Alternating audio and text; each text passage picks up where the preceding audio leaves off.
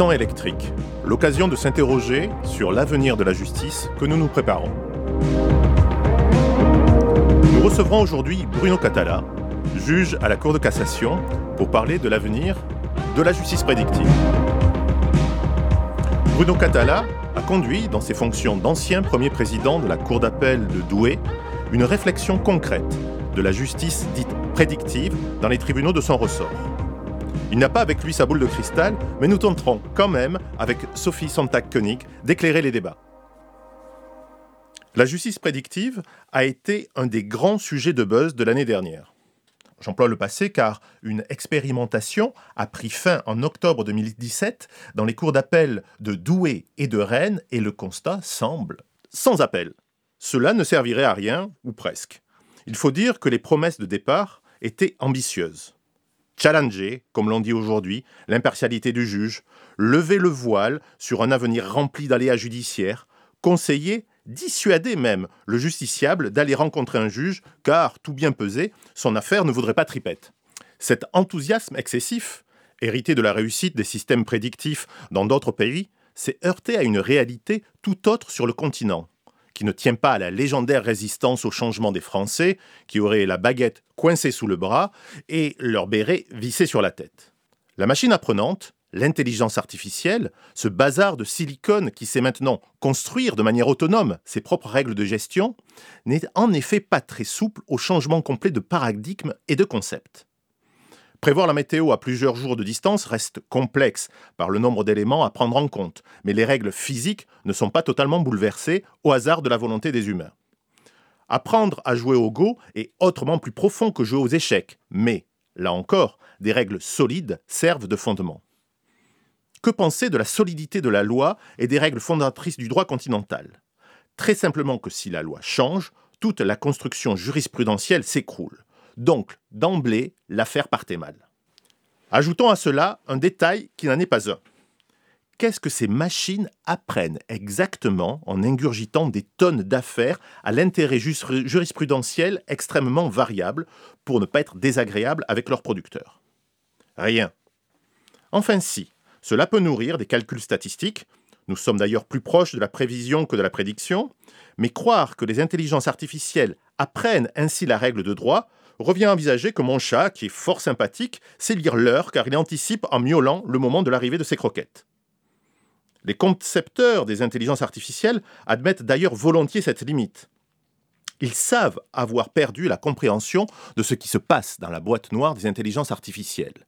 Et d'ailleurs, ils ne s'en émeuvent que très modérément. Pourquoi? Car le seul résultat compte. Par petits pas, de toutes les possibilités et des milliards de vies consommées, une machine arrive à terminer Super Mario. C'est cela qui compte pour ses concepteurs et non la manière dont elle joue. Alors, que fait-on de tout cela? Rien?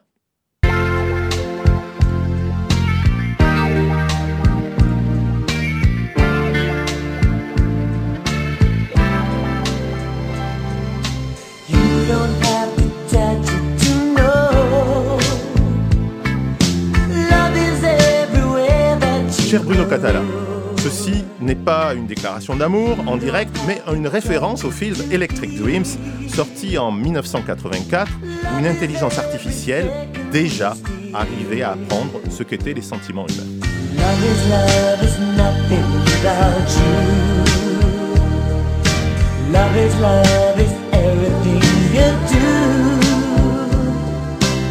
Bonjour, merci de nous avoir rejoints pour cette première émission des temps électriques. Et ma première question est relativement simple. Pensez-vous que les intelligences artificielles pourront un jour remplacer les juges? Devraient-elles éprouver des sentiments pour cela? Bonjour, d'abord merci de m'avoir invité. Euh, je crois déjà, dans la manière dont vous posez cette question, euh, qu'il y a quelque chose qui est l'ordre du fantasme quand on parle de cette fameuse justice prédictive. On devrait sans doute euh, d'ailleurs changer, euh, changer l'appellation. Il faudrait peut-être parler d'une justice prévisible, ce qui serait plus juste qu'une justice prédictive. Euh, c'est pas nouveau cette justice prédictive. on le sait depuis très longtemps, les compagnies d'assurance, quand elles vont devant un juge d'instance, elles savent à peu près quelle est la jurisprudence de ce juge d'instance en matière d'assurance. Elles savent. Mais c'est vrai que la technologie a permis de développer, de développer les choses. Évidemment, quand vous parlez de sentiments, ça, ça, provoque chez moi une petite, euh, euh dire, inquiétude, parce que, en fait, je ne suis pas du tout certain que les Français, les entreprises, quand ils vont voir un juge, aient envie d'avoir le sentiment du juge. Je crois que c'est plutôt le contraire. Ils souhaitent que ce juge n'ait pas trop de sentiments, que ça soit beaucoup plus prévisible, que ça ne dépende pas de son émotion. Ça ne veut pas dire que le juge, ne doit pas avoir des sentiments. Euh, moi, je pense que les juges, ce qui est très important pour un juge, c'est tout ce qui est euh, l'empathie, le respect de la dignité des gens. Mais pour autant, je crois que ce qui provoque chez les Français ou dans les entreprises un mouvement de recul parfois par rapport aux juges, c'est que c'est qu'ils ne savent pas ce qui va ce qui va advenir de leur affaire. Ils vont aller devant un juge aux affaires familiales, ils vont avoir 40 euros de pension alimentaire pour la même affaire devant un autre juge. Ils disent qu'ils vont avoir 60 euros. Euh, donc, ce qu'ils souhaitent réduire, c'est l'aléa judiciaire. Et on le voit euh, dans le dernier euh, rapport du, de l'Institut Montaigne, on dit bien que c'est ça leur préoccupation première avant d'introduire un litige. C'est qu'est-ce qui va advenir de mon affaire? Et là, ils souhaitent, comme pour l'ensemble de ceux qui font dans la vie, faire un rapport avantage, inconvénient, coût, avantage.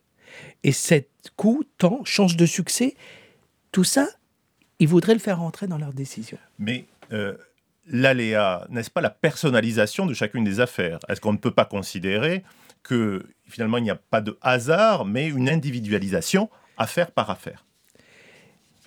C'est exact. Et c'est ça tout le paradoxe. C'est que d'un côté, ils souhaitent réduire l'aléa judiciaire, mais de l'autre côté, certains moments, ils souhaitent au contraire dire, mais attendez, ma situation, elle est particulière, et je souhaite qu'un juge s'y penche. Mais la question, me semble-t-il, par rapport à, pour revenir à la justice, la justice présidentielle, c'est de dire, eh ben moi, je vais faire un choix.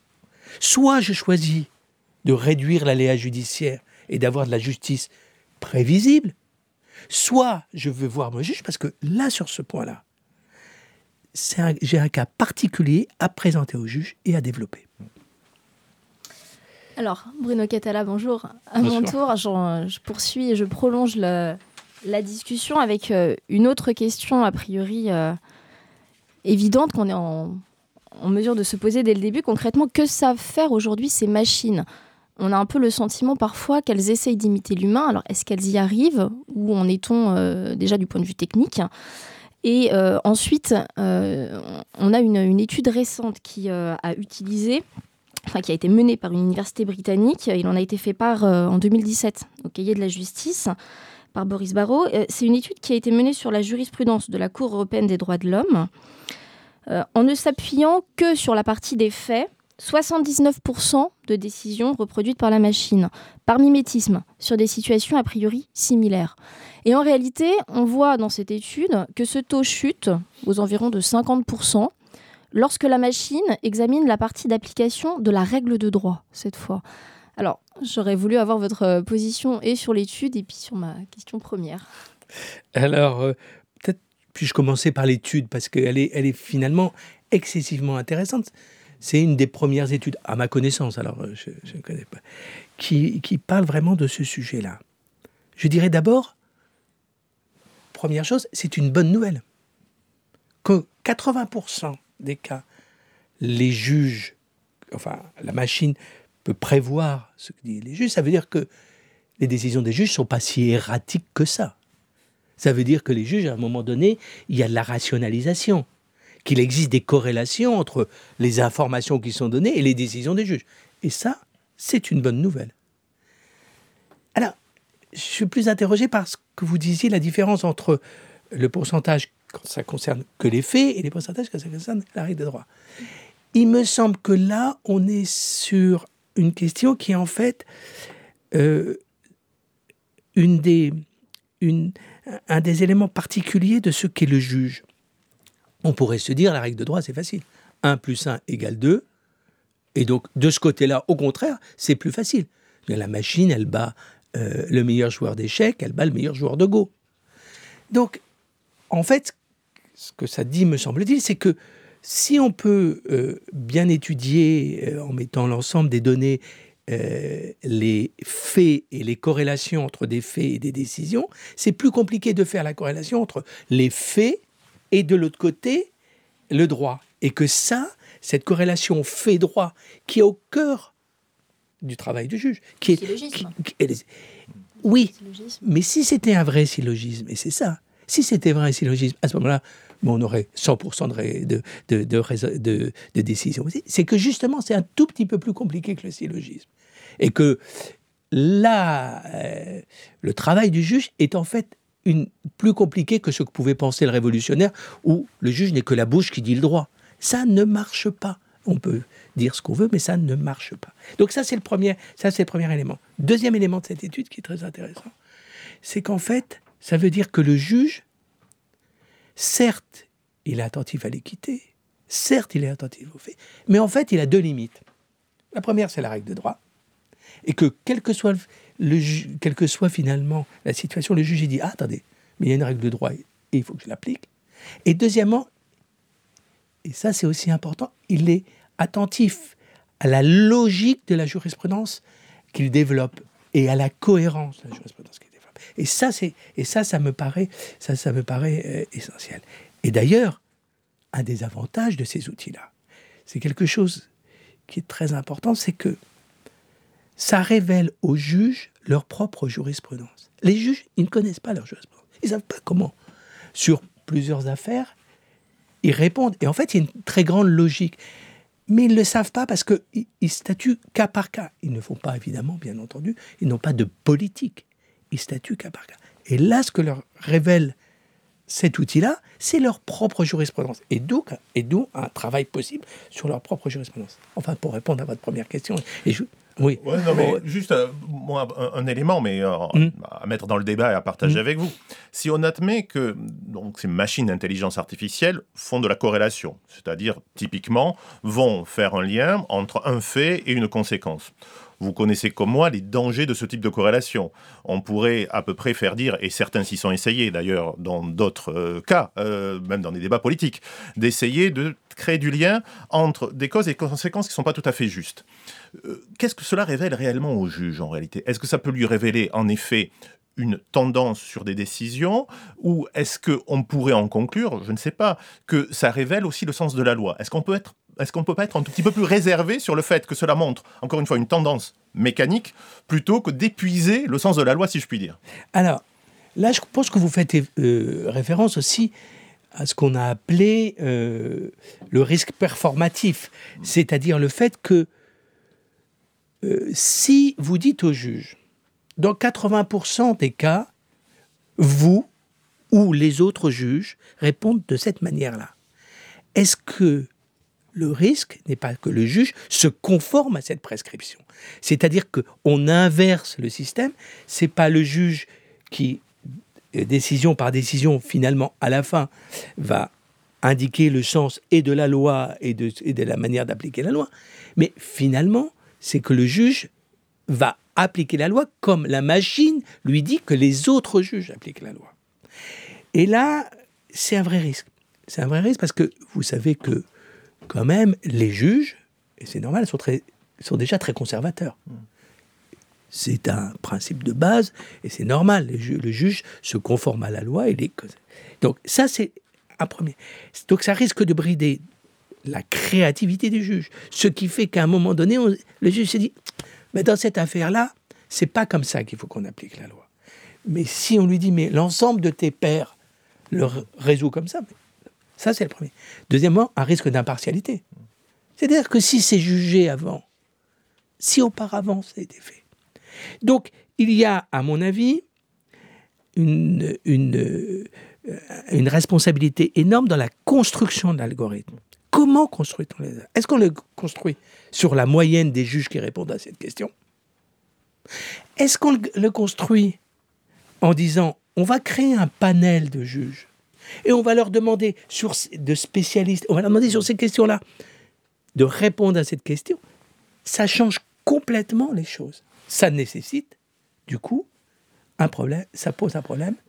Tout à fait. Et euh, pour euh, aller un tout petit peu plus loin même, quels sont le rôle, quel pourrait être le rôle des cours suprêmes dans cette logique-là? C'est-à-dire qu'on rentre, et je vais paraphraser un, article de, d'Éloi Buat-Munard qui qui est paru au, au, au qui disait qu'il y a une sorte de construction de jurisprudentielle horizontale qui est attendre aujourd'hui de cela. C'est un concept qui est assez intéressant, où euh, il évoque le fait que par cette regard complètement horizontal entre les juges, le rôle de la Cour suprême se retrouverait peut-être interrogé. Qu'en pensez-vous? Comment articuler le rôle traditionnel d'une Cour suprême, d'une Cour de cassation, comme à laquelle vous appartenez, dans cet euh, regard horizontal?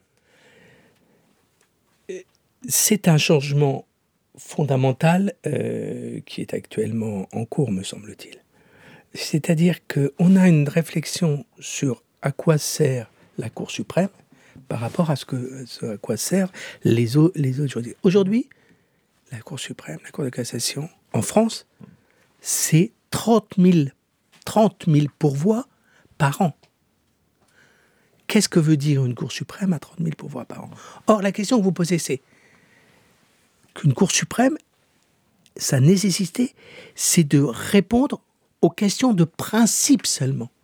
Mais quand aujourd'hui vous voyez que la Cour suprême est euh, chargé de résoudre des problèmes de circulation routière ou des problèmes qui ont déjà été jugés depuis très longtemps, vous vous interrogez sur notre fonctionnement, sur le fonctionnement de la, de la Cour suprême. Donc, vous voyez bien, cette question pose d'autres questions que l'on se pose d'ailleurs d'une autre manière, mais ça pose toute cette question de quel est le rôle de la Cour suprême?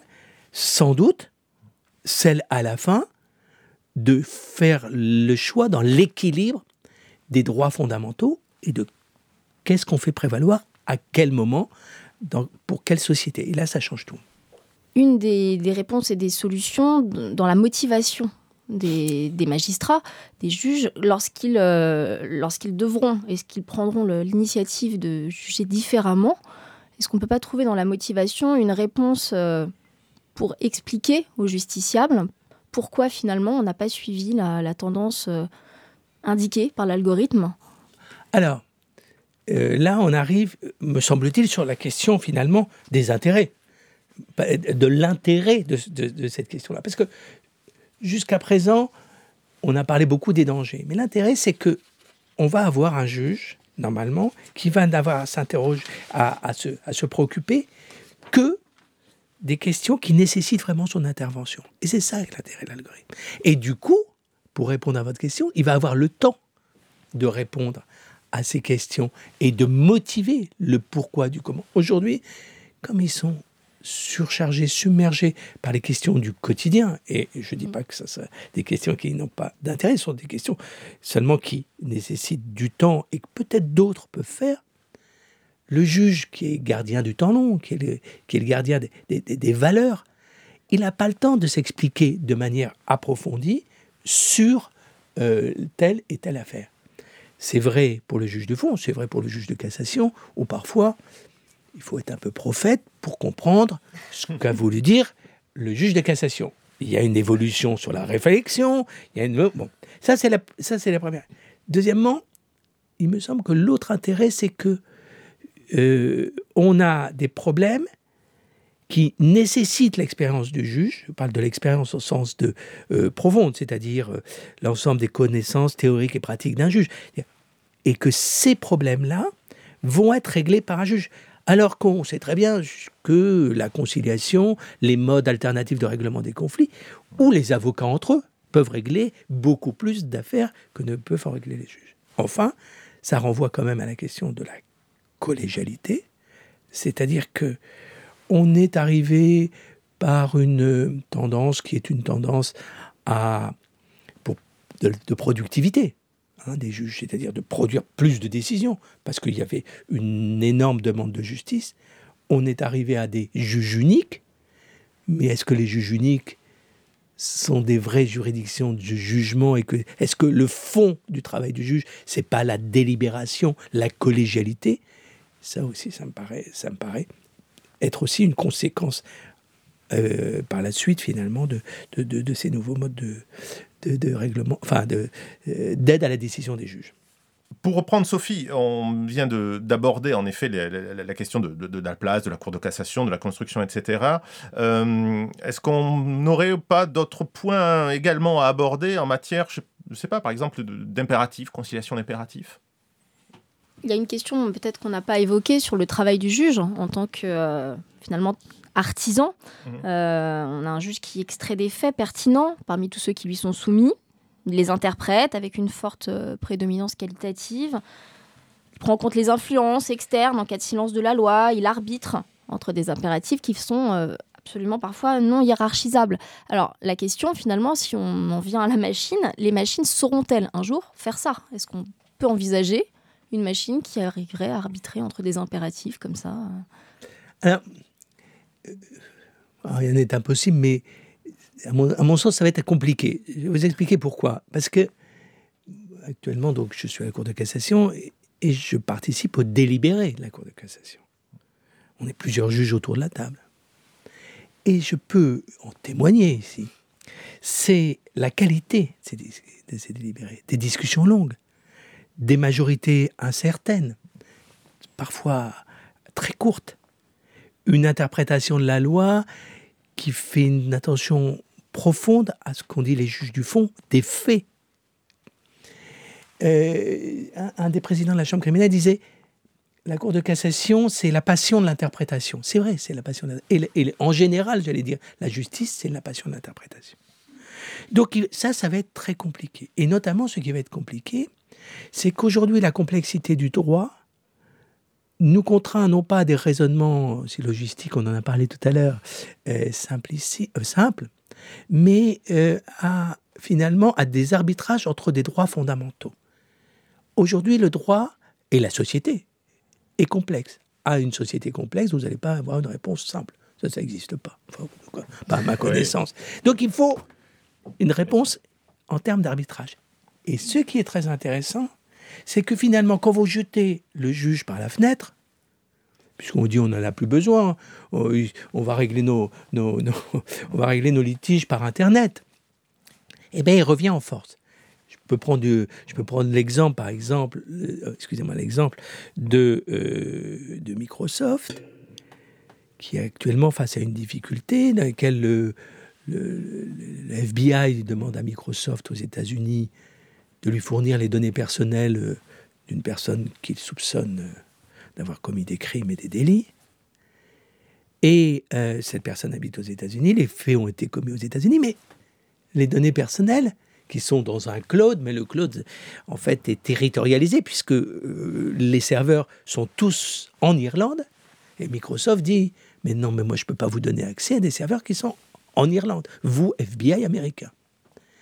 Et qu'est-ce que dit Microsoft là-dedans? Il dit, mais, mais moi j'ai besoin d'un juge qui va me dire si oui ou non je peux donner accès à ces informations. Et ce que je veux dire par là, c'est que finalement, par ce biais-là, en épurant d'une certaine manière le, juge de tout ce qui n'est pas complètement, euh, qui complètement de, de, sa responsabilité, on va redonner de la force au juge et vous savez que, ce que notre société, ce qui est rare est cher. Alors justement, Bruno Catala, ce qui peut être surprenant, c'est qu'on puisse penser construire une politique publique sur de l'algorithme, de l'intelligence artificielle, on l'évoquait tout à l'heure, peut-être pour guider euh, le justiciable. Et ce qui me vient à l'esprit, c'est des exemples de représentation d'intelligence artificielle que l'on a tous. Je pense à Metropolis de Fritz Lang, 2001 l'Odyssée de l'espace, Minority Report avec Tom Cruise, Blade Runner de Ridley Scott, etc., où on voit des intelligences artificielles qui, en effet, sont toutes puissantes et ont une euh, compréhension quasiment démiurgique euh, du monde. Et Aujourd'hui, euh, vous évoquez le travail très précis d'artisans de la Cour de cassation qui nécessite une réflexion. Et on voit en parallèle qu'on a des outils, certes performants, qui ne reste que des outils.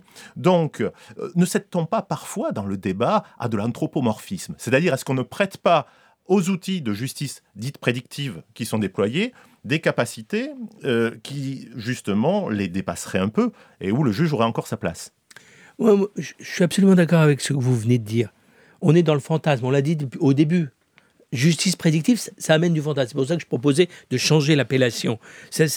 On se dit, tiens, on va appuyer sur le bouton, on va nous dire qu'est-ce qui se passe. Le problème, les problèmes, c'est qu'il faut vraiment rester sur ce qui fait le juge. Et c'est ça l'intérêt. C'est-à-dire c'est d'avoir une vraie réflexion sur ce qui est vraiment la responsabilité du juge. Par exemple, je, je prends, je prends l'exemple de l'audience. Aux États, au, Canada, ils, ont des systèmes où, où, tout se règle par Internet, euh, avec des médiateurs, etc. Est-ce que c'est vraiment de l'audience? Et est-ce qu'on va pas avoir besoin, pour les questions qui sont vraiment essentielles pour le juge, même chose, est-ce que ça peut être un tiers? Toutes les sociétés ont besoin de tiers. Est-ce qu'on va avoir un tiers algébrique, un tiers mathématique ou un tiers symbolique? Enfin, dernière chose qui est très importante dans la production du juge, c'est la production du symbolique. Une société, ça a besoin de symbolique. Le seul, c'est l'Internet ne vous donnera jamais de symbolique. Or, ce qui, nous, ce, qui fait du sens pour les gens, pour le quotidien, pour le, tous les jours, c'est que on produit du symbolique. Et qui produit du symbolique aujourd'hui dans notre société, à part le juge? Est-ce que vous avez encore des institutions qui produisent des symboliques? Il faut garder ce symbolique pour les juges. Sophie, peut-être une dernière question avant de conclure cet entretien passionnant avec Bruno Catala. Euh, une question, une réflexion en tout cas, euh, pour, euh, en entendant votre exemple effectivement des Canada et de, de ces, pays où on emploie davantage les modes peut-être alternatifs de règlement des, différents, on a en France cette, cette finalité qui, qui est aujourd'hui la nôtre. Et finalement, avec tout ce qu'on a, tout ce qu'on a dit et les propos échangés, on a aussi le sentiment que cette justice prédictive, en libérant comme ça le travail du juge pour se, concentrer sur les affaires, comme vous l'avez dit, qui nécessitent ce travail d'artisan, peut-être favoriserait en parallèle d'autres affaires à s'orienter vers ces modes de règlement alternatif. Et en ça, c'est voilà, c'est une finalité qui est, qui est, différente, mais qui est peut-être euh, louable, en tout cas qui est recherchée. En Justice 21, on est dans cette finalité à l'heure mm. actuelle. Et... Vous avez absolument raison. Mais je crois que là aussi, il y a du fantasme. Mm. C'est-à-dire qu'on est une, on est une société, à la différence des sociétés anglo-saxonnes, où la question de la médiation, de la conciliation, n'est pas vraiment dans nos mentalités. Quand vous allez voir les gens, ils disent, mais attendez, la vraie, la vraie décision, c'est la décision du juge. les avocats, qu'est-ce qu'ils ont dans leur... Comment ils fonctionnent, les avocats? Ils disent, attendez, on va aller voir le juge. Et tout ce qui est euh, justice collaborative, tout ce qui est acte de l'avocat, qu'il faut développer, mais vous voyez le temps que ça met à se développer. Donc je pense qu'effectivement, on est dans un mouvement où on va répartir la question du règlement du conflit c'est de l'ordre du mouvement. Mais c'est l'ordre du mouvement. Et c'est un changement de mindset, diraient nos, nos amis, nos amis euh, anglo-saxons. Et ça, c'est absolument fondamental. Bien, merci beaucoup Bruno Catala, merci également euh, Sophie pour euh, cet échange qui est euh, passionnant et qui, j'espère, euh, nous ouvrira tous des, portes de réflexion. Et je vais vous tenter maintenant peut-être d'illustrer musicalement ce thème de justice prédictive. Va rester dans le monde anglo-saxon, puisque nous tenterons lors de chaque émission d'aller chercher l'inspiration auprès de la communauté des temps électriques, dont vous faites tous partie. Donc n'hésitez pas à nous envoyer vos suggestions pour nos prochains thèmes. Et euh, pour euh, cette fois-ci, je vous propose un classique pour débuter en douceur avec les célèbres Allemands de Kraftwerk, un titre euh, qui s'appelle Computer Love, qui est sorti en 81 dans un album éponyme et qui nous invite déjà à explorer les vertus des machines, dont celle d'éprouver des sentiments.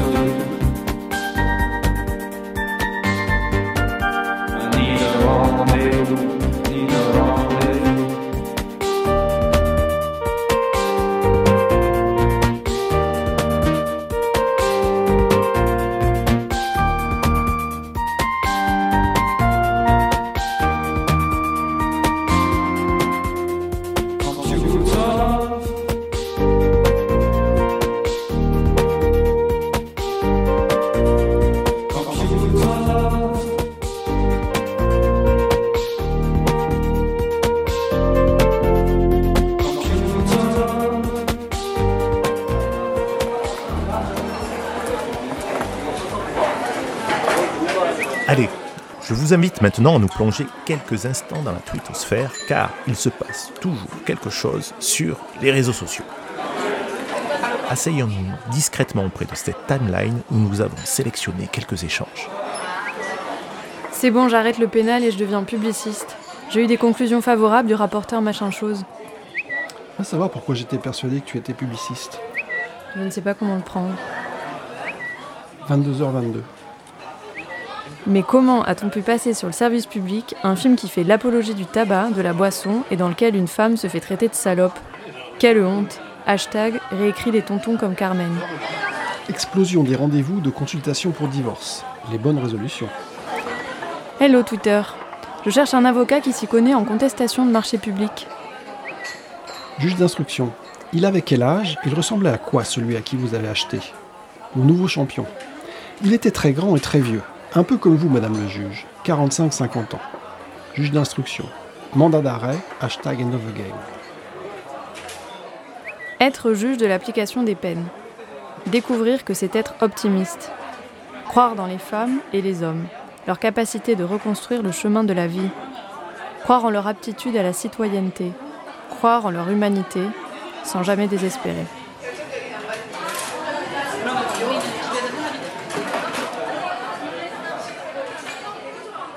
Bien, maintenant, il va malheureusement être temps de, conclure cette première émission et cette euh, rencontre avec Bruno Catala, que je remercie encore pour sa disponibilité et pour nous avoir conduits dans les méandres de l'intelligence artificielle appliquée au droit, et Dieu sait qu'ils sont euh, complexes. Euh, je propose à Sophie de conclure par une lecture, une lecture au fil du temps et de nos temps électriques. Merci Yannick. Alors c'est une lecture, c'est un discours, un discours qui a été prononcé par Hubert Dahl hein, lors de la rentrée judiciaire le 9 janvier 2009 euh, comme premier président de la Cour d'appel de Rouen.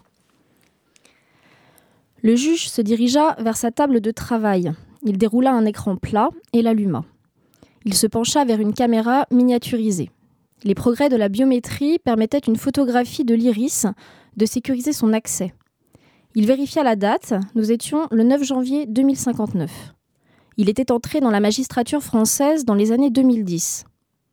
Lorsque dix ans plus tard, les États, ou ce qu'il en restait, avaient délégué au secteur privé le soin de rendre la justice, il avait été embauché par une entreprise de justice qui était elle-même rattachée à une société multinationale.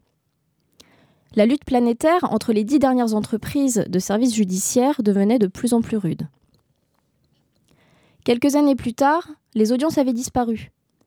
Chacun s'accordait à dire qu'il s'agissait de temps perdu et que le juge ferait mieux de consacrer son activité à l'examen direct des écritures dématérialisées.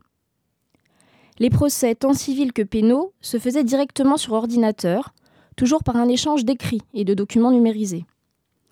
Ce système avait permis de gagner beaucoup de temps et de faire des économies. Dans le même temps, le budget de fonctionnement des juridictions avait été dans un premier temps transféré au niveau des cours d'appel, puis dans des services interrégionaux, directement rattachés au ministère de la Justice, puis au ministère des Finances. Les outils statistiques et budgétaires, forgés au début du XXIe siècle, trouvaient ici toute leur utilité. La répartition des crédits se faisait exclusivement à partir de l'analyse des performances. Pendant la même période, la fonction d'avocat elle-même, soumise à une compétition féroce, s'étaient regroupés en quelques très grandes sociétés qui jouissaient d'un quasi-monopole. Les parquets avaient été rattachés à des sociétés privées de sécurité. Il faut dire que le marché de la sécurité était devenu porteur dans une société où, progressivement, la valeur de sécurité s'était substituée à celle de liberté. Par la suite, vers les années 40, les audiences avaient été supprimées et, fort logiquement, les palais de justice avaient été fermés. Les juges travaillaient à domicile reliée informatiquement à une banque de données qui, en même temps que la justice, avait été privatisée et avait été transmise aux entreprises de services de justice, dont désormais les juges dépendaient. Pris d'une soudaine angoisse, le juge rechercha un blog qu'il avait lu quelques jours plus tôt. Une société de services judiciaires concurrente de la sienne proposait maintenant des jugements instantanés. Il suffisait de remplir un questionnaire de style QCM et un traitement informatique permettait de donner une réponse en temps réel. Le blog rappelait que dans les années 20, l'hyperlibéralisme s'était substitué au néolibéralisme. Après avoir supprimé les dossiers, les débats contradictoires, les audiences et les palais de justice, voilà enfin que le juge allait disparaître, en même temps que les justiciables. Il appela à son secours Hobbes, Locke, Rousseau, Beccaria, Montesquieu et Tocqueville. Il était trop tard. À ce moment-là, le juge se réveilla brutalement en sueur. Il venait d'être victime d'un cauchemar. Merci euh, Sophie pour cette lecture. Bruno Catala, lecture euh, utopique, dystopique, qu'en pensez-vous?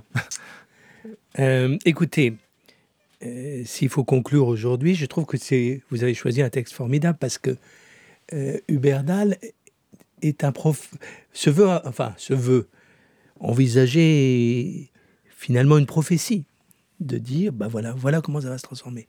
Alors, je crois que tout le propos qu'on a eu durant cet interview, c'est justement de dire, sachons ce que fait et ce que doit faire un juge. Et face à l'innovation, c'est pas la résistance qui va nous sauver, parce que la résistance ensuite, il y aura des choses qui nous seront imposées par l'extérieur, par le poids économique, par le rapport de force économique. Ce qui va nous permettre de continuer à avoir un juge qui répond aux préoccupations des citoyens, des entreprises, c'est cette capacité que nous aurons à réfléchir sur cette évolution et à l'accompagner, à poser des limites, à dire ce qui est bien, ce qui nous convient, ce qu'il faut garder. Donc, pour moi, encore une fois, il faut faire attention au slogan du terme justice prédictive. Parce qu'évidemment, tout le monde veut faire son marché à 10 heures du soir. Mais ce qu'il faut, c'est utiliser les outils et dire ce qui est important. Et finalement, comme d'habitude, la technologie nous amène à la réflexion fondamentale sur nos métiers et pour moi sur le métier de juge. Une éthique peut-être aussi. Et c'est ce j'allais le rajouter, c'est-à-dire que qu'est-ce qui fait que c'est un juge et non pas une machine algébrique qui répond? C'est sa déontologie, c'est son éthique. Et c'est là, au fin fond de cette éthique, que nous allons piocher ce qui va faire le juge de demain. Mais ça, c'est pas aux machines, ça nous appartient, ça vous appartient. Merci encore énormément Bruno Catala, Sophie Santaconi qui m'ont euh, accompagné pour euh, cette euh, première, une première qui n'a pas été conçue par une intelligence artificielle et qui a été le fruit d'un travail d'équipe électrique, l'occasion de s'interroger sur l'avenir de la justice que nous nous préparons. Nous avons reçu aujourd'hui Bruno Catala, juge à la Cour de cassation, et je le remercie encore de nous avoir accompagnés sur cette toute première aventure. Vous retrouverez toutes les références citées dans l'émission sur notre site internet amicusradio.net, rubrique Les temps électriques. Une émission préparée avec l'aide de Léa Delion avec à la technique Léobardo Arango et Arnaud Dumano. Les temps électriques, saison 1, épisode 1, c'est terminé. N'oubliez pas de vous abonner à cette émission et à nous suivre sur les réseaux sociaux.